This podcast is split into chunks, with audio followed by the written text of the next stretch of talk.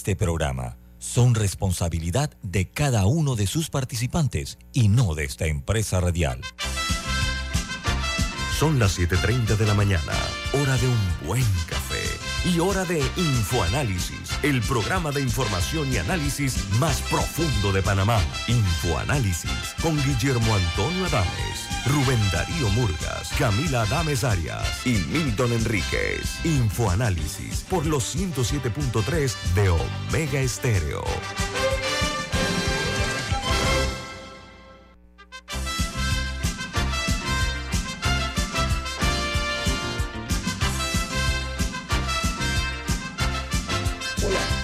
Bienvenidos, esto es Info Análisis, un programa para la gente inteligente. Hoy es 15 de noviembre del año 2022, el mes número 11, ya se acaba el año 2022, así que vamos a agradecer a ustedes que nos estén sintonizando.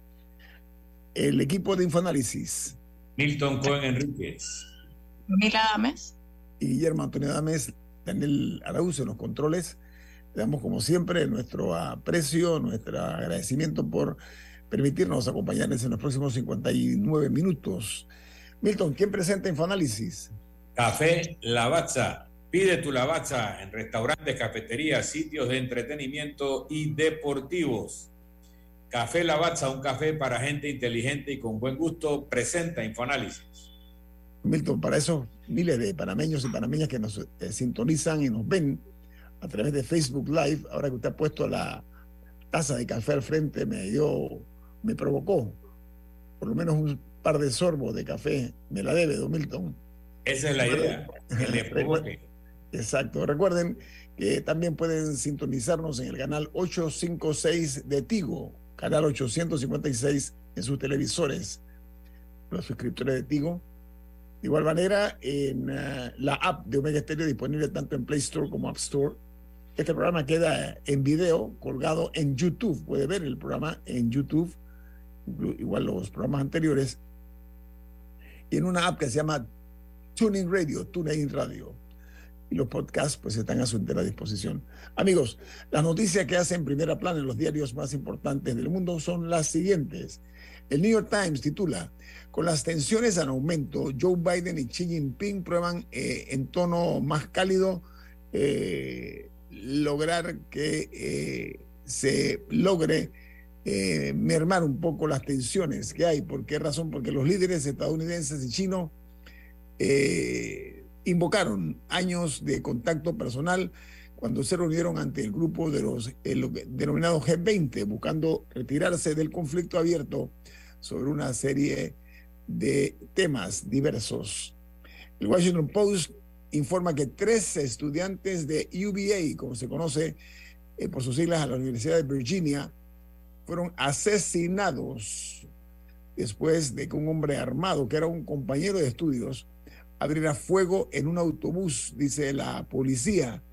Estos tres eh, estudiantes de UVA eran jugadores de fútbol, hombres de color los tres mientras eh, eh, después de una búsqueda que duró más de 12 horas eh, con el campus bajo orden de refugio, en el lugar, el sospechoso, repito que fue un estudiante, fue detenido y dice que ha habido casi 600 tiroteos en lo que va del año 2022 en los Estados Unidos. Imagínense.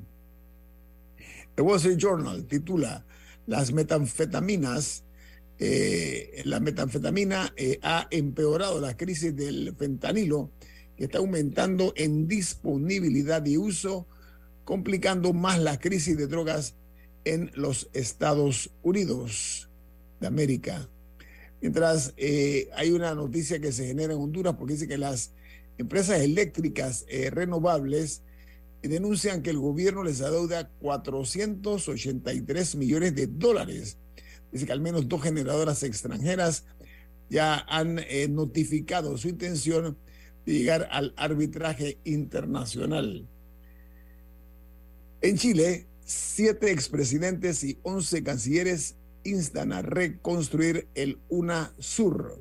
La nota añade que Michelle Bachelet, Ricardo Lagos, Pepe Mujica y Dilma Rousseff, entre otros, advierten a los jefes de Estado eh, eh, sudamericanos que la integración es más necesaria que nunca y que la región puede mucho más que eso.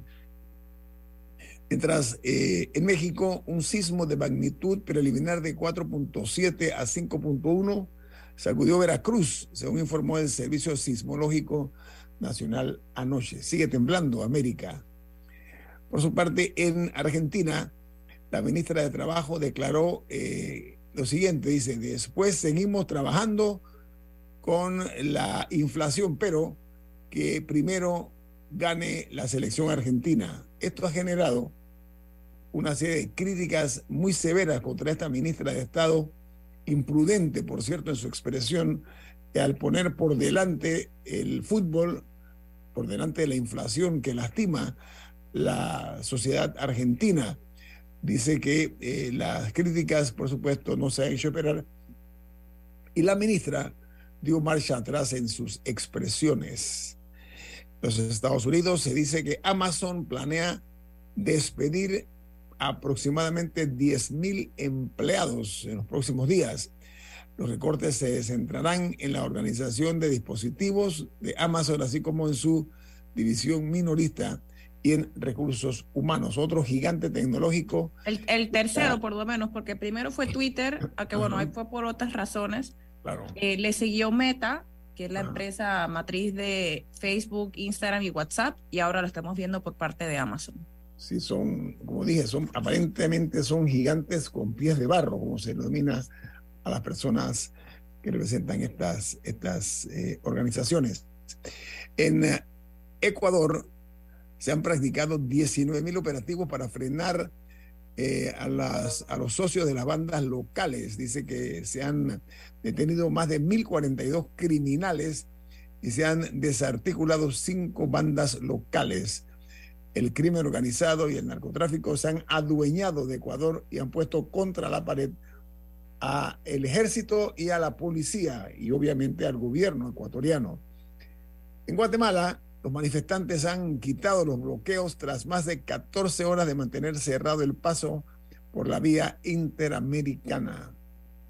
Mientras en Perú, el presidente Pedro Castillo se negó a que la fiscalía levantara el secreto de sus comunicaciones, pese a que su discurso dijo que iba a colaborar con la justicia. Eh, está siendo investigado por un caso de un puente que se llama Tarata. Ese es el tema que ocupa a Castillo. Tiene un rosario de acusaciones este jefe de Estado peruano. En Ucrania, el presidente Zelensky ha visitado Kherson después de que este pueblo celebró durante tres días la retirada de las tropas rusas de la ciudad capital regional capturada por Moscú durante más de ocho meses de guerra. En ah, El Salvador, la caída del Bitcoin ha provocado una pérdida para El Salvador de 68 millones de dólares de los 107.1 invertidos eh, en la compra de 2.381 Bitcoins eh, anunciado eh, por el presidente Nayib Bukele. Y en la ciudad de Ankara, él dice que el director de la Central de Inteligencia de los Estados Unidos, la CIA, se ha reunido ayer con su contraparte en materia de servicios secretos rusos para advertirle contra el uso de armas nucleares en Ucrania. Mientras en Chile eh, hay un segundo grupo de, diputados, segundo grupo de diputados que han dado negativo al test de drogas. Fueron 75 de los 77 que estaban citados. Los dos diputados, en este caso diputadas, que no asistieron o que no se presentaron al, al test de drogas, eran dos damas. No sería mala idea, Milton, que aquí en Panamá también se dé algo así, que estén eh, practicando este tipo de investigación a los diputados, ¿no? Me parece una buena idea para ver si pasan el, el, test antidrogas, antidoping, como se le llama.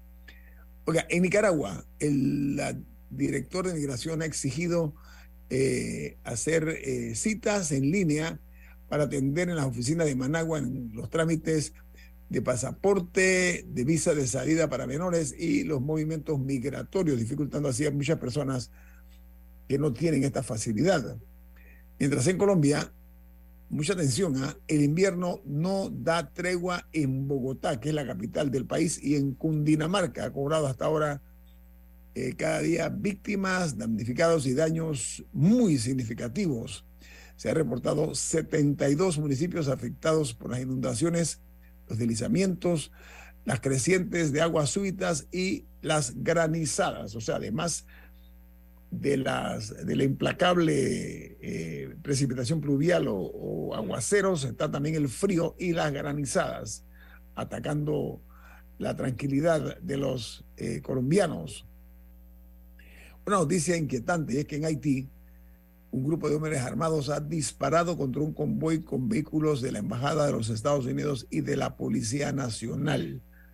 Esta es una situación muy crítica que se ha ido agravando en Haití, donde hay una serie de pandillas eh, que están sembrando el terror en la, en la región esta, pues, de Haití lo que ha provocado la crítica internacional. Se está hablando de que vayan los, los eh, cascos azules, que haya eh, fuerzas eh, de diferentes países. Lo cierto es que hasta ahora no hay ningún tipo de control de seguridad, al punto, como dije, que la noticia de anoche es que estos hombres armados dispararon contra este convoy con vehículos de la Embajada de los Estados Unidos y de la Policía Nacional.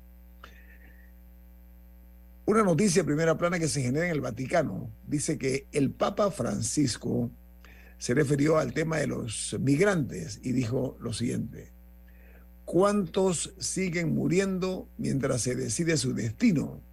Dijo el principal líder de la Iglesia Católica. ¿Saben por qué?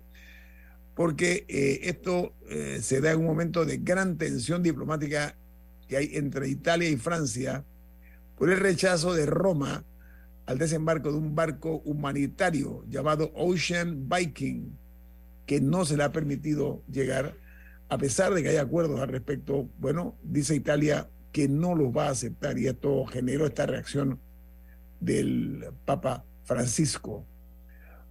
Tengo hasta aquí para ustedes las noticias internacionales, amigos. Al regreso, vamos a tratar los temas de interés nacional aquí en Info Análisis. Este es un programa para la gente inteligente.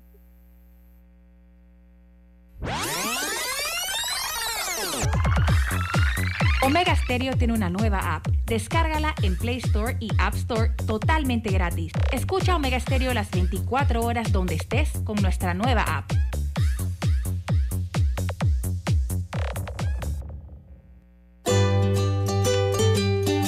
La vida hay momentos en que todos vamos a necesitar de un apoyo adicional. Para cualquier situación, hay formas de hacer más cómodo y placentero nuestro diario vivir. Sea cual sea su necesidad, en Hogar y Salud los apoyamos haciéndole la vida más fácil, porque contamos con la experiencia necesaria para recomendarle lo que usted necesite. Recuerde, Hogar y Salud les hace la vida más fácil. Atención, amigos de Veraguas, ya abrimos nuestra nueva sucursal en Boulevard Santiago. Estamos abiertos en todas nuestras sucursales del país y le hacemos su entrega de forma gratuita en Panamá Centro. Para mayor información, puede consultar en Instagram y Facebook.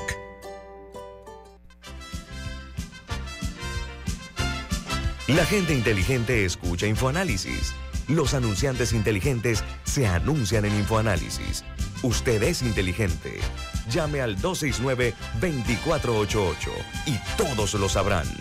Infoanálisis, de lunes a viernes de 7 y 30, 8 y 30 de la mañana, en donde se anuncian los que saben.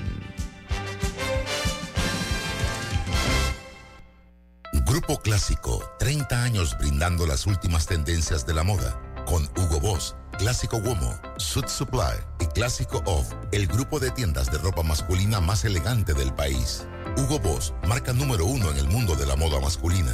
Clásico Womo, una selección de la moda europea más exclusiva en un solo lugar. Suit Supply, la tienda que está rompiendo el estereotipo de la ropa masculina. Clásico Off, los mejores precios en tus marcas favoritas. Visítanos en los mejores centros comerciales del país Grupo Clásico, 30 años liderando la moda masculina en Panamá. Ya viene InfoAnálisis, el programa para gente inteligente como usted.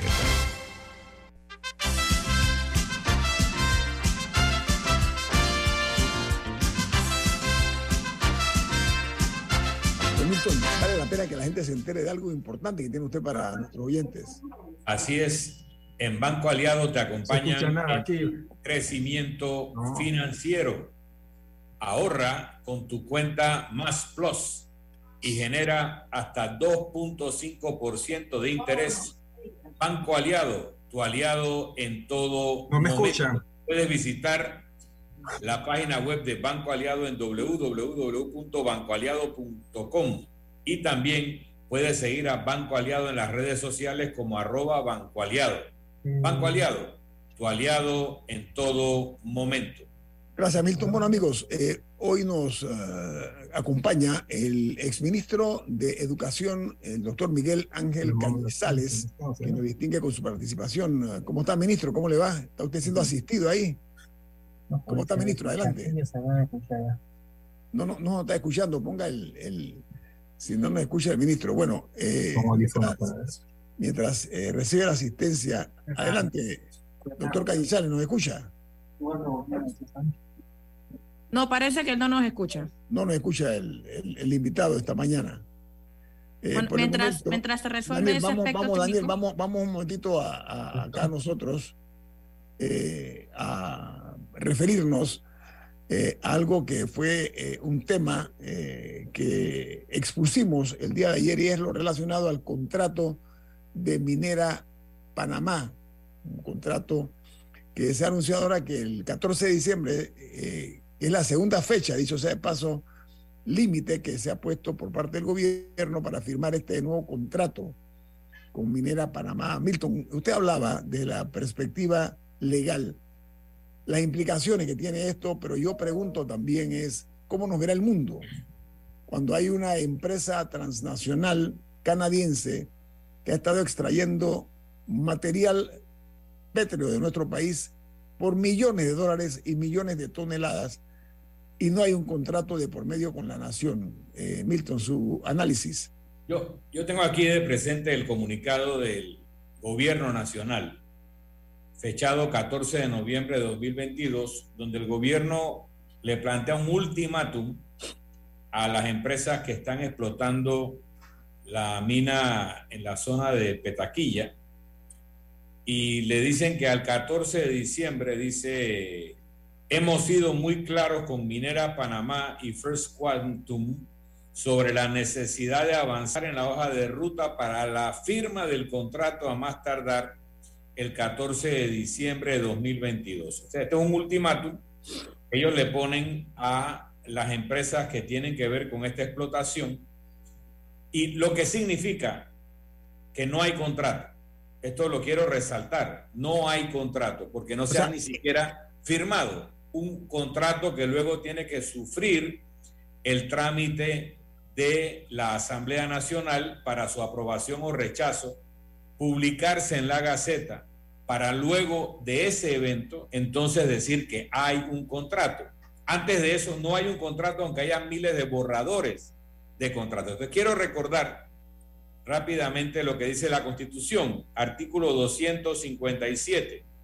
Pertenecen al Estado numeral 5 las riquezas del subsuelo que podrán ser explotadas por empresas estatales o mixtas o ser objeto de concesiones o contratos para su explotación según lo establezca la ley. Los derechos mineros otorgados y no ejercidos dentro del término y condiciones que fije la ley revertirán al Estado. Quiero, porque ayer no lo señalé con precisión, que cuando la Constitución dice que pertenecen al Estado las riquezas del subsuelo, significa que aunque uno sea dueño de la superficie, uno sea dueño de los terrenos, porque los compró o porque ha tenido el arrendamiento, o concesión, porque es una comunidad indígena que tiene propiedad colectiva de la tierra, esa propiedad superficial no le da propiedad de los bienes del subsuelo. Entonces, cualquier actividad extractiva que se realice en cualquier parte del territorio nacional que tome del subsuelo riqueza, en este caso riqueza mineral, mineral metálica en concreto, que ha estado extrayendo esta empresa, y según un informe que vi ayer, por el orden de los 5.200 o 5.300 millones de dólares en valor. Es una apropiación indebida, es un delito. Y por lo tanto, independientemente de un ultimátum que se ponga sobre la firma o no de un contrato, todo lo que ha sucedido y suceda antes de que haya un contrato cuya discusión y valor también lo podemos discutir, pero en la suposición de que las autoridades legítimas firmen un contrato y este sea aprobado y publicado, todo lo que ha sucedido antes corresponde a un tipo delictivo y el Ministerio Público tiene que actuar contra aquellos que han extraído riqueza del subsuelo sin autorización legal ni contractual. Y no entiendo por qué no se ha hecho. Camila. Sí, hay dos detalles en particular que me llamaron la atención del, del comunicado. El primero es que el Estado en el mismo, el Ministerio de Comercio e Industrias menciona firmas de abogados, de abogados internacionales que acompañan al Estado en este proceso. O sea, no sé si es una manera de decir como aquí estamos resguardados por cualquier cosa. Y la segunda es que reiteran que, y, y cito, que aunque el gobierno de Panamá y Minera Panamá llegaron a un acuerdo sobre los términos en enero, los siguientes 10 meses de discusiones de redacción no han resultado en la firma de un contrato. O sea, estamos hablando de increíblemente 10 meses en los que, como dice Don Milton, se ha continuado la extracción. Ellos han continuado teniendo eh, ganancias sumamente altas por el, por el aumento en el precio del cobre y, o sea, a mí me, me, cuesta entender cómo se llegó a este punto. Ok, yo quiero hacer una precisión que es importante. Este proyecto se desarrolla en las montañas de Donoso, en la provincia de Colón. Una provincia carcomida por la miseria, no tengo otra forma de decirlo, y por la pobreza, la pobreza rampante. Punto número uno. Número dos, son 13 mil hectáreas que se han dado en concesión, pero lo más grave es que cómo nos mirará el mundo, cómo mirarán los inversionistas extranjeros a un país donde una empresa, en este caso Quantum, que es canadiense, ha podido explotar durante 11 meses, 10 meses y tanto, 11 meses, lo que es la piel de la República de Panamá, ok, extrayendo cantidades importantes que la voy a compartir con ustedes, amigos. ¿Saben por qué? Porque hasta el momento, hasta el momento de la cual se ha hecho eh, de conocimiento público, porque se ha investigado, es que eh, lo que se ha extraído sin contrato, ojo, sin contrato con la nación, ha procesado en los últimos nueve meses de este año, de 2022, 64 millones de toneladas de material, de los cuales 260.768 toneladas son de cobre. Noticia. 101.449 onzas de oro. Oro. 101.449 onzas de oro extraídas ilegalmente también por Quantum, le hace Minera Panamá. Pero ahí no termina la cosa, ¿saben por qué? Porque hay 2.55 millones de onzas de plata. Y adivinen, además de eso, que es además todavía más eh, eh, electrizante las ventas son superiores a 2.285 millones de dólares. Y adivinen qué, las regalías que van a pagarle a Panamá son un 2%. ¿Por qué? Porque se están afianzando en un contrato que fue declarado ilegal por la Corte Suprema de Justicia. Si la Corte Suprema de Justicia es la última instancia y este tipo de situaciones se dan, a mí, Milton, usted es abogado, ¿Eso no es violatorio, Milton? ¿O, qué lectura le da usted a eso, Milton? Para abundar, no solo le han arrancado la piel a la República de Panamá desbastando esas hectáreas, sino que la medición del periodo de extracción no es desde enero a la fecha. Es desde el 2018 que ese contrato fue declarado ilegal y luego de una, un recurso de interpretación totalmente fuera de lugar, que no afecta el fallo original, que luego la Corte reconoce que no lo afecta, pero es que desde el momento que se interpuso ya no tenía efecto porque las normas del Código Judicial dicen que los recursos de aclaración no afectan el fondo de la decisión. ¿ok? Así que desde el 2018, creo que es el año, en donde se declaró ilegal ese contrato, por lo menos desde allí, porque antes de eso hay una presunción de legalidad, todo lo extraído es apropiación indebida. Y no que paguen 2% o 10% o 50%. Toda esa riqueza, 100% de la misma, pertenece al Estado y ha sido extraída en una forma delictiva al momento que no hay un contrato que lo avale. Luego se agrava en todo lo que ha transcurrido durante este año, donde las dos partes aceptan que no hay contrato porque están negociando un contrato ¿ok? Que no cabía, porque al momento en que se declaró nulo el contrato anterior, no cabe una renegociación, sino una oferta pública. Y lo que cabría era un concurso competitivo donde diversas empresas pudieran participar para obtener esa concesión si es que los panameños queremos continuar explotando la minería metálica. Ahora te agrego algo. Las cifras que se han dado sobre lo que se ha extraído son las cifras que da Minera Panamá. Pero una empresa que está dispuesta a extraer sin contrato, ¿quién le puede creer que ha extraído lo que dice que ha extraído y no más? ¿Quién verificó esas cifras? ¿Dónde está la información que dice que en efecto no extrajeron más o no extrajeron eh, cosas que no tenían derecho a extraer aún en su contrato original. Recuerda que ellos tienen un diferendo con los accionistas originales de Minera Petaquilla, en donde ellos se dividían en el polígono la extracción de cobre para una empresa y de oro para la otra.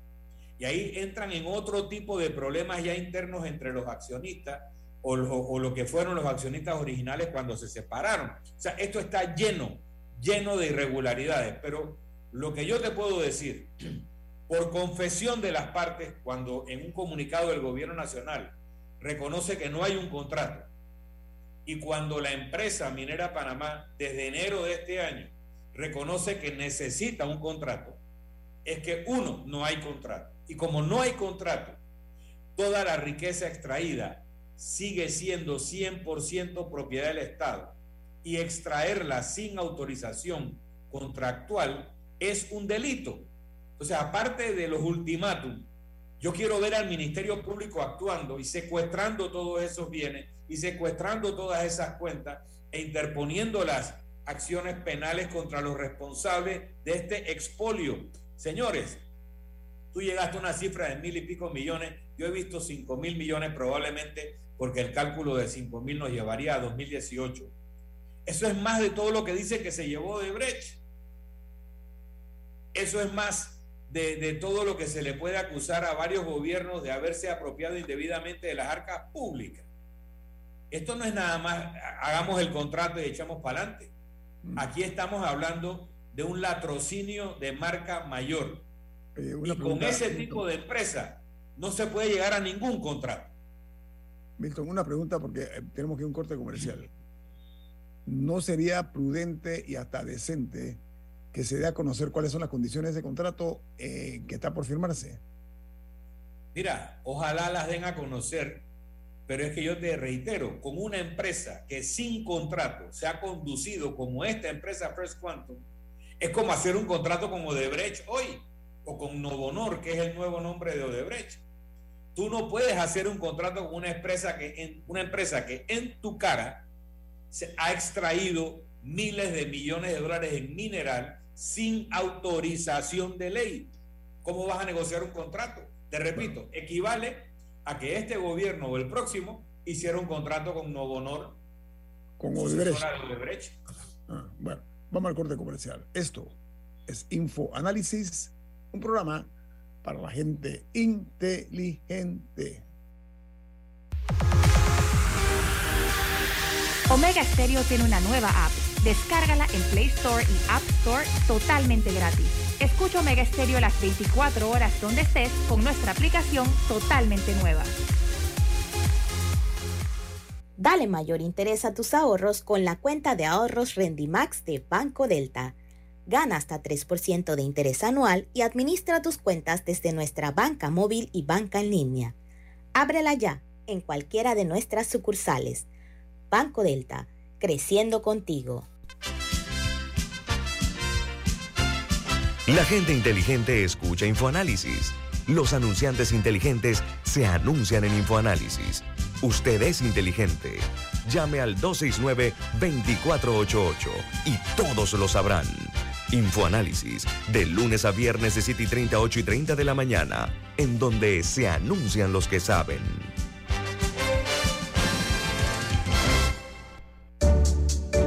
El clientelismo político es el peor enemigo de nuestra democracia, porque te quita lo más valioso, la libertad de hacer oír tu voz. Puede venir en forma de regalos o promesas a cambio de tu firma o tu voto, pero no te confundas. Es un delito. Denúncialo ante la Fiscalía General Electoral. Tribunal Electoral. La patria la hacemos contigo.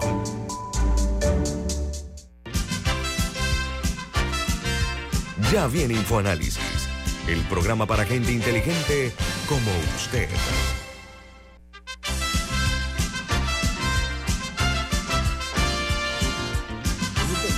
¿De qué se trata el mensaje que tiene usted ahora? Así es, Florida State University anuncia que tiene sus matrículas abiertas para enero 2023. Conozca el programa Becas 2 más 2 que ofrece esta universidad y se puede ahorrar hasta 15 mil dólares al año. Florida State University es una universidad americana que está en la lista de las 20 mejores universidades públicas de los Estados Unidos. Puede llamar o escribir a Florida State University al 6213-6963. 6213-6963 de Florida State University. Bueno, esta mañana eh, nos acompaña y le damos la bienvenida al doctor Miguel Ángel Cañizales. Él, él, fue ministro de Educación.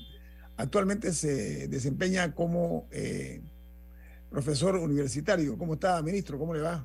¿Qué tal? Muchas gracias por la entrevista. Salud especial a todos los radioescuchas y a ustedes. Felicidades en su día. De los gracias. Oiga, ministro Cañizales, eh, usted fue, ocupó el cargo en la administración del presidente Martín Torrijos, ¿correcto? Correcto. ¿Cuántos años hace eso? Uy, ya hace como 12, 13 años. Ok, muy bien. Una docena de años.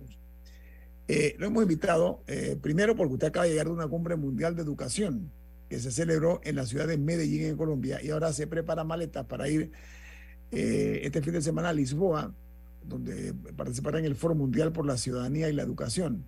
Dicho esto, me gustaría, usted como hombre que viaja, que ve otros países, que está muy bien informado y que fue ministro de Educación, hablemos de la falencia de la educación panameña, falencias muy graves y muy delicadas que todavía persisten. A mí me inquieta mucho, ministro, por ejemplo, dentro de esas eh, falencias, fallos, eh, lo relacionado al poco interés que están demostrando los, los, estudiantes, pero sobre todo los padres de familia, que me importa muy poco que sus hijos eh, se preparen para el futuro, ministro Cañizales. Sí, eh, muchas gracias. Mire, la pregunta es tremendamente interesante porque no solamente Panamá, el mundo está pasando por un problema una crisis educativa que algunos organismos internacionales le han denominado la pobreza de aprendizaje que estamos viviendo. Y Panamá no escapa de esta realidad porque Panamá es uno de los países que más tiempo cerró sus escuelas y más tiempo demoró en abrirlas. Eso generó un problema en los países latinoamericanos. Y el problema que ahora tenemos en los niños de segundo y tercer grado que estuvieron hasta el año 2019 no pudieron aprender porque tuvieron internet o trataron de aprender a través del internet y muchos no tenían internet en su casa. Por lo tanto, no le llegó la información. Y más del 50% de nuestros estudiantes, para ser exacto, el 53%, se gradúa de secundaria sin comprender lo que lee.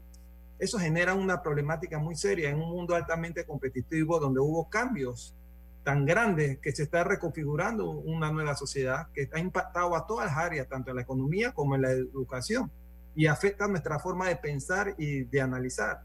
Entonces los aprendizajes compensatorios no han logrado tener efectos. Todo este tiempo que perdimos no lo hemos podido recuperar ni lo vamos a recuperar. Entonces necesitamos actuar de manera inmediata y rápida. Yo creo que deberíamos crear una especie de emergencia nacional porque no estamos cumpliendo ni siquiera los, el calendario académico. Entonces necesitamos actuar de manera rápida. Ahora que yo acabo de venir del 23 Encuentro Internacional Transformando la Educación de la Ciencia, Tecnología e Innovación, se estaba hablando de cuáles son las innovaciones que están dando en el campo de la educación y cómo están aprendiendo los estudiantes, cuáles son las competencias que se deben desarrollar. Y parece que en Panamá no estamos hablando de esto, son pocos, por ejemplo, el ICE Panamá, que es un instituto técnico superior que está en Tocumen, que dirige la gerente rectora, la doctora Milena Gómez, está haciendo un extraordinario trabajo, porque sí está enfocada en lo que es el, eh, la parte técnica y la carrera que requiere el país para, para ser competitivo. Ministro, estamos eh, ahora mismo, y hace mucho rato, eh, ante la precarización de la educación en Panamá. Pero eso tiene mucho que ver también con lo siguiente, es eh, la ausencia de docentes que tengan verdaderamente compromiso y amor por el trabajo, y no nada más trabajar por trabajar, sino que tienen la responsabilidad de educar a los hijos eh, sobre todo las clases eh, medias bajas. ¿Saben por qué? hay las clases bajas. Porque los que están en escuelas privadas tienen el privilegio, de, primero, de tener buenos profesores y maestros. Segundo, de tener todas las condiciones, porque están pagando para eso, las mejores condiciones para estudiar y en consecuencia el mejor eh, pensum académico.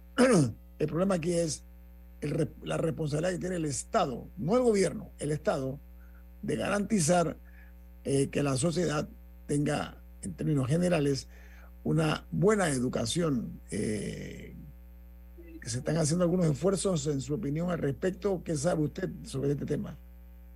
Sí, este, el, todo gobierno trata de realizar un esfuerzo, pero el problema es que los resultados no se ven y en la calidad de la educación lo que se mide es el resultado, no el esfuerzo. Y lamentablemente estamos pasando por momentos difíciles, posiblemente por uno de los momentos más difíciles en la historia de la educación. Nosotros no cumplimos ni siquiera el calendario académico. Se habla que somos, deberíamos dar clases alrededor de 185 a 190 días de clases. Los países que son competitivos dan en promedio 200 días de clase y aquí todavía, después de haber venido una huelga, después de haber tenido un rezago antes del 2019 y después de haber venido del problema de la pandemia, seguimos cortando el, el horario académico cuando debemos es aumentar. Los estudios demuestran que por cada hora de clase adicional que ustedes durante una semana, los resultados en el aprendizaje son significativos. Significa que este año que viene debemos ser más estrictos en, en la calendarización académica y en la programación académica. No podemos seguir siendo un país en vía de desarrollo tratando de estar en un país desarrollado porque tenemos pobreza de aprendizajes. Camila.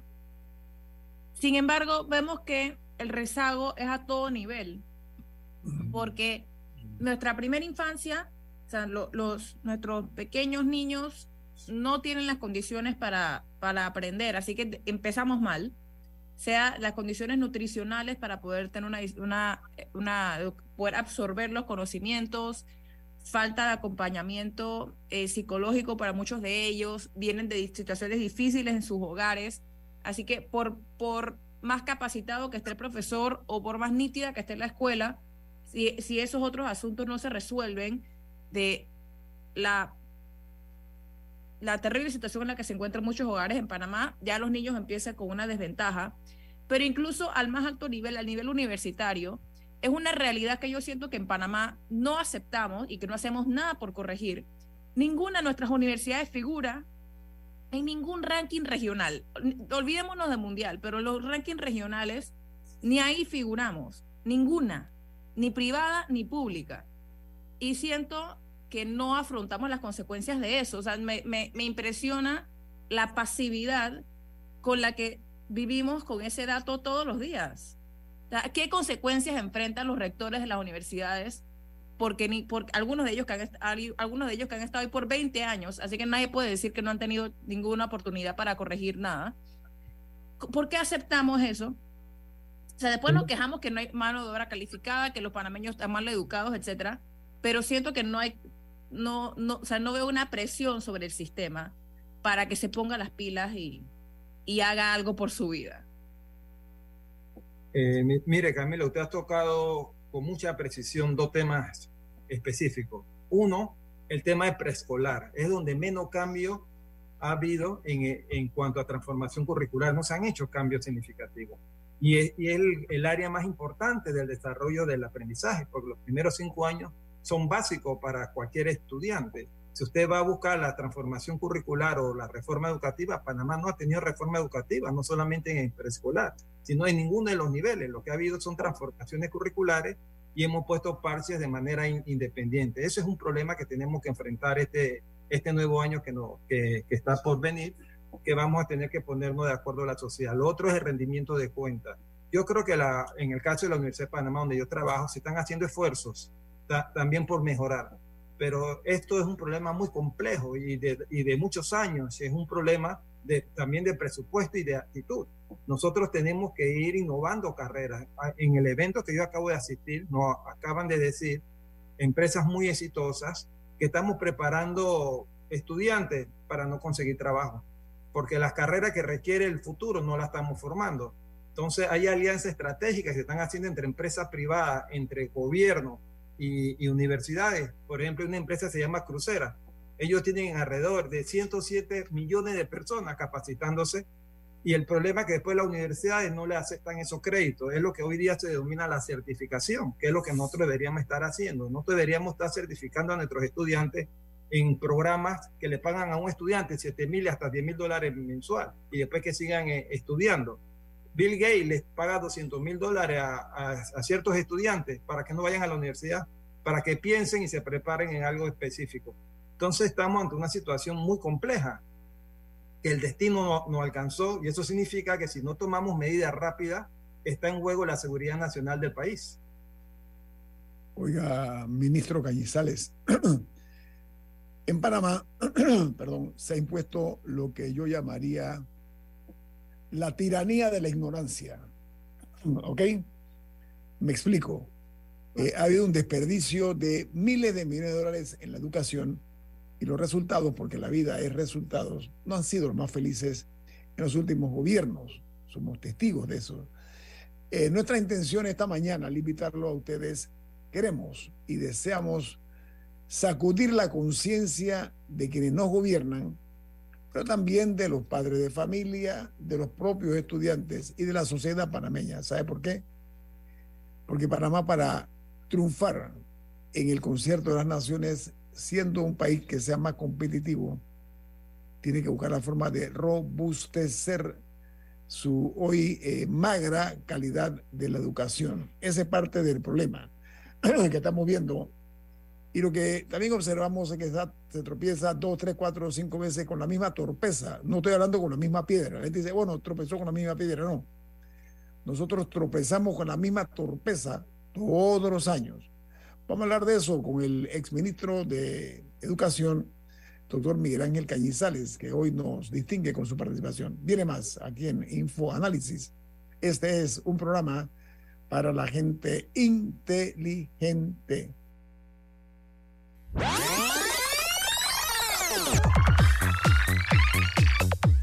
Omega Stereo tiene una nueva app. Descárgala en Play Store y App Store totalmente gratis. Escucha Omega Stereo las 24 horas donde estés con nuestra aplicación 100% renovada.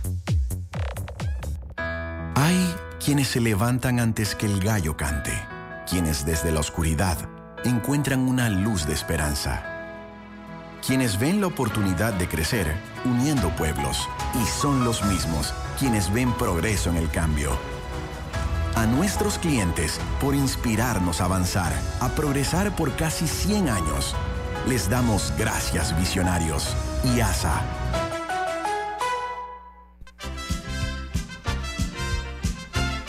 La gente inteligente escucha InfoAnálisis. Los anunciantes inteligentes se anuncian en InfoAnálisis. Usted es inteligente. Llame al 269-2488 y todos lo sabrán. Infoanálisis, de lunes a viernes de 7 y 30, 8 y 30 de la mañana, en donde se anuncian los que saben.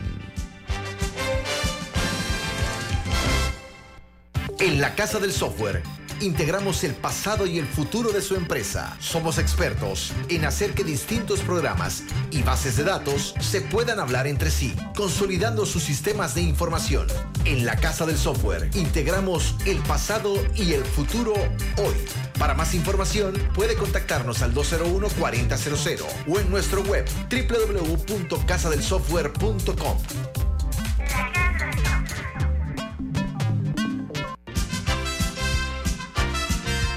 Ya viene InfoAnálisis, el programa para gente inteligente como usted.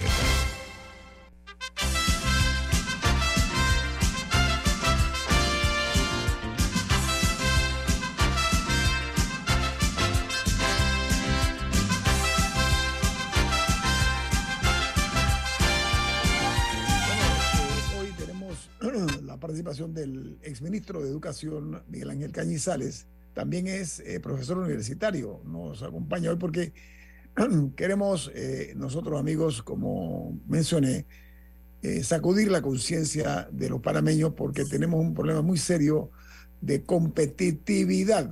No hay mano de obra especializada, no hay recursos humanos suficientes. ¿Por qué razón? Porque se ha desperdiciado los millones de dólares que se han destinado a la educación. ¿Por qué razón? Porque aquí en Panamá ha hay la práctica de una política parroquial y aldeana. Somos cuasi primitivos en la visión que tienen los gobernantes de la necesidad de la educación, a menos que pretendan mantener a las clases más populares ignorantes para que sean caldo de cultivo para su manipulación política. En pocas palabras, se ha envilecido un poco este sentido de responsabilidad que se debe tener con relación a la educación. Estamos hablando de las falencias que hay en ese ramo de la educación, eh, ministro, la deserción escolar. Tenemos esa asignatura pendiente, por una parte, y la desintegración familiar. Una cosa va aunada a la otra y repercute, obviamente, en la preparación de nuestra niñez y nuestra juventud. Así es. es, es un tema muy complejo pero Panamá tenemos años de, de, tener un alto índice de deserción. Desde el año 19 teníamos alrededor de 40 mil, después 50 mil, después subió. Más del 70% de nuestros estudiantes no tuvieron acceso a la educación cuando se dio por medio de, de Internet. El tema es que el Internet debería ser gratuito para la, la, educación, como lo están haciendo algunos países. De hecho, las Naciones Unidas estableció en el 2016 la, la gratuidad del Internet a nivel universal y aquí no hemos podido lograr esto con un presupuesto de 25 mil millones de, de, dólares. Este es algo que llama la, la, atención a nivel internacional. Aquí pasan ocho cables de fibra óptica por Panamá que le vendemos al mundo, pero eso no está a disposición de nuestros estudiantes. Deberíamos crear prioridades y prestarle mucho más atención a este tipo de actividad, porque la competencia digital se desarrolla con base a la tecnología y para tener tecnología requerimos tener el Internet. Pero usted se imagina en la, la, en la, parte híbrida, que ya el mundo cambió y todavía estamos hablando de clases presenciales o clases internet sin tener la preparación, sin estar certificados. Tenemos que empezar a certificar a nuestros docentes en alto rendimiento y no puede ser concurso de 40 horas, tiene que ser algo constante. Nosotros en educación deberíamos estar capacitando a, lo, a nuestros docentes no durante los primeros meses del año, todo el año. Ya entiendo que ya se está creando un, un instituto pero el tiempo no espera y llegó el momento de hacer cambio en temas específicos, como le acabo de mencionar, todo lo que es el Big Data, son datos, todo lo que son los a, a, algoritmos, todo lo que son la, el, la, análisis avanzada, todo lo que es el Machine Learning. Todos esos son conceptos que están desarrollando un nuevo, una nueva capacidad analítica que se llama inteligencia digital, que aquí nadie está hablando de esto. La inteligencia digital es la que nos va a poder ser más competitivos, porque es la que va a subir un tipo de inteligencia diferente a la tradicional, ya no es memorización, ya no es la inteligencia de los números, es la, inteligencia analítica con bases a la tecnología. Y, y esta es la ventaja que nos llevan los países miembros de la, de la OECD. Ministro Cañizales, nosotros estamos ante el triunfo del eh, más vulgar populismo demagógico visto en la historia republicana. Promesas van, promesas vienen, cuento por aquí, cuento por ahí, historietas, casi como los pasquines, es lo que vemos por parte de algunos funcionarios. No hay seriedad en el manejo de la cosa pública. Pero también hay una crisis social que tiene que ver y está eh, precisamente muy arraigada la parte de la educación. Tenemos un nivel de pobreza extrema. El que no lo ha visto es porque no se fija, pero salta a la vista. El tema de las, eh, el embarazo de las adolescentes no se ha querido ver con seriedad. La educación sexual. ¿Usted qué opina de eso, ministro Cañizales? Bueno, sí, tenemos un problema muy, muy grave y el tema educativo se está enfrentando a la situación de nuestras mujeres em, embarazadas, nuestras niñas que están siendo embarazadas. Y pareciera que el problema es de la mujer y no del hombre. Muy poco se habla del hombre que embaraza o el hombre que, que abusa la falta de educación sexual en los centros escolares. Ese es un problema muy serio que estamos viviendo y que no estamos enfrentando. Eh, de hecho, eso se está hablando a nivel de los foros internacionales, se habla a nivel del Foro Económico Mundial. Mire, los puestos de trabajo que necesitamos eh, van a ser 85 millones. El otro año, este año van a ser desplazados de su puesto de trabajo porque hay un cambio de división del trabajo entre los humanos y las máquinas y todavía estamos hablando de cosas que debimos haber resuelto hace mucho tiempo también van a surgir nuevos empleos. se habla de 97 millones de nuevos empleos que se, que se van a crear para este próximo año. Ya tenemos vacantes a nivel mundial que no hemos eh, podido cubrir. Ahora mismo Crucera tiene alrededor de 20 millones de, de, vacantes para el área de tecnología. Eh, el de Meta, Zuckerberg, ya él no está hablando en este momento que no encuentra profesional para desarrollar su contenido en el metaverso. Entonces esas son las carreras que necesitamos y es donde los jóvenes están teniendo problemas y están buscando escapar de su realidad a través de otra forma que no es la, tradicional. Yo creo que el problema del embarazo es un problema mucho más serio porque la, no estamos preparando a nuestros recursos humanos y mucho menos a la, a la mujer. Crucera nos acaba de decir, ellos tienen alrededor de 107 millones de personas capacitándose en este momento que la capacitación subió en la mujer en un, 55, en un 50%. En el año 2019 se capacitaban solamente el 33%, ahora se están capacitando el 50%, es decir, que ya hay una igualdad, pero el problema es cuando van a competir a un, puesto de trabajo, si se lo dan al hombre, siempre le pagan más, si se lo dan a la mujer, le, le pagan menos. Eso está generando pobreza a nivel de América Latina, según el estudio que está desarrollando el Banco Mundial. Oiga, la falta de educación genera pobreza. Y la pobreza garantiza la manipulación y eso lo sabe la clase política. Hay una eh, situación muy grave y es la dependencia que tienen miles de panameños de la generosidad de los diputados y de otros gobernantes con el dinero ajeno. Sí, eso es un hecho real. Con nuestro dinero hacen este tipo de campañas humanísticas. En realidad lo que hacen es que les dan migajas comparado con los negocitos que se han comprobado y los millones que manejan eh, los diputados y otros sectores de la opinión, perdón, de la, del, del, gobierno. Diga, Camila. ¿Por qué no ha habido una reforma educativa en Panamá?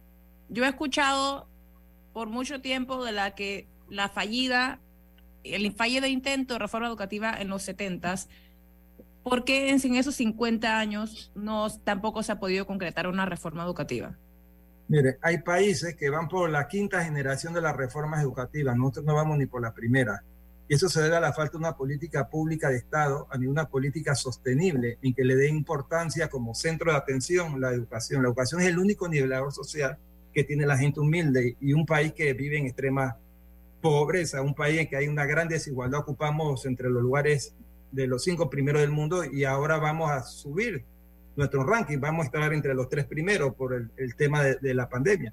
Entonces hace falta una política pública más seria y, lo que ustedes mencionaban, la pasividad de la sociedad con que enfrenta esta situación. No le ha caído el 20, no le, le ha caído la importancia que la educación es la única forma de salir adelante en un país tan desigual. Entonces no han habido políticas públicas y han engañado a la población diciendo que han habido reforma educativa. Eso se discute en los foros internacionales. Panamá no ha tenido ninguna reforma educativa.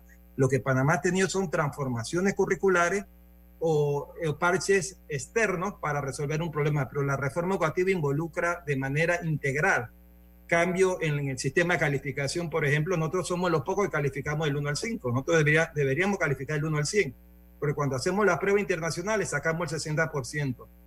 Y en un pase mínimo en una escuela secundaria es, el 3, pero ese 3 cuando va a la universidad se convierte en una F, cuando calificamos con A, eh, con A B y C. Nosotros lo, todavía no hemos podido aumentar los días de clases. Los días de clase deberíamos como promedio tener los 200 días. Y otra cosa que dije la, la vez pasada, que una persona salió de un gremio diciendo que yo no, que cómo yo me atreví a decir eso. Tenemos que aumentar los días de clases. Y no solo aumentar los días de clases, tenemos que aumentar los minutos de clases. Que ese es un, no cumplimos los programas académicos y mucho menos con todo este aprendizaje compensatorio. Y tenemos que capacitar de manera permanente a nuestros docentes en tecnología y en método didáctico de enseñanza. Mire, el docente es la clave especial en todo esto, pero el docente está dejando de ser el referente en el proceso de enseñanza-aprendizaje. Antes el docente era el que enseñaba todo. Hoy día los nuevos métodos indican que el docente, mientras usted está hablando, el, estudiante le está en Google buscando si lo que usted dice es, es lo que es la realidad. Significa que hay otro referente que no necesariamente son los docentes. Tenemos que capacitar a nuestros estudiantes a que sean autodidactas para allá va el camino de la, de la educación.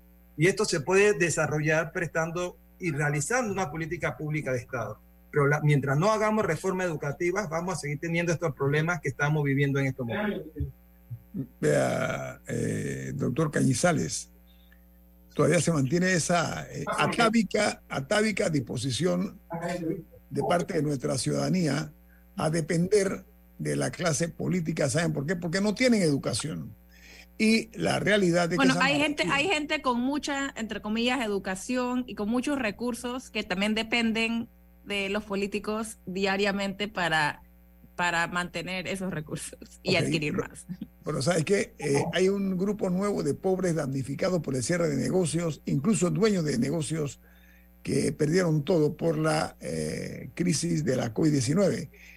Y eso ha todavía más agudizado la situación de nuestro país y necesitamos respuestas más que promesas. Doctor Miguel Ángel Cañizales, exministro de Educación, gracias por estar con nosotros esta mañana. Muy amable.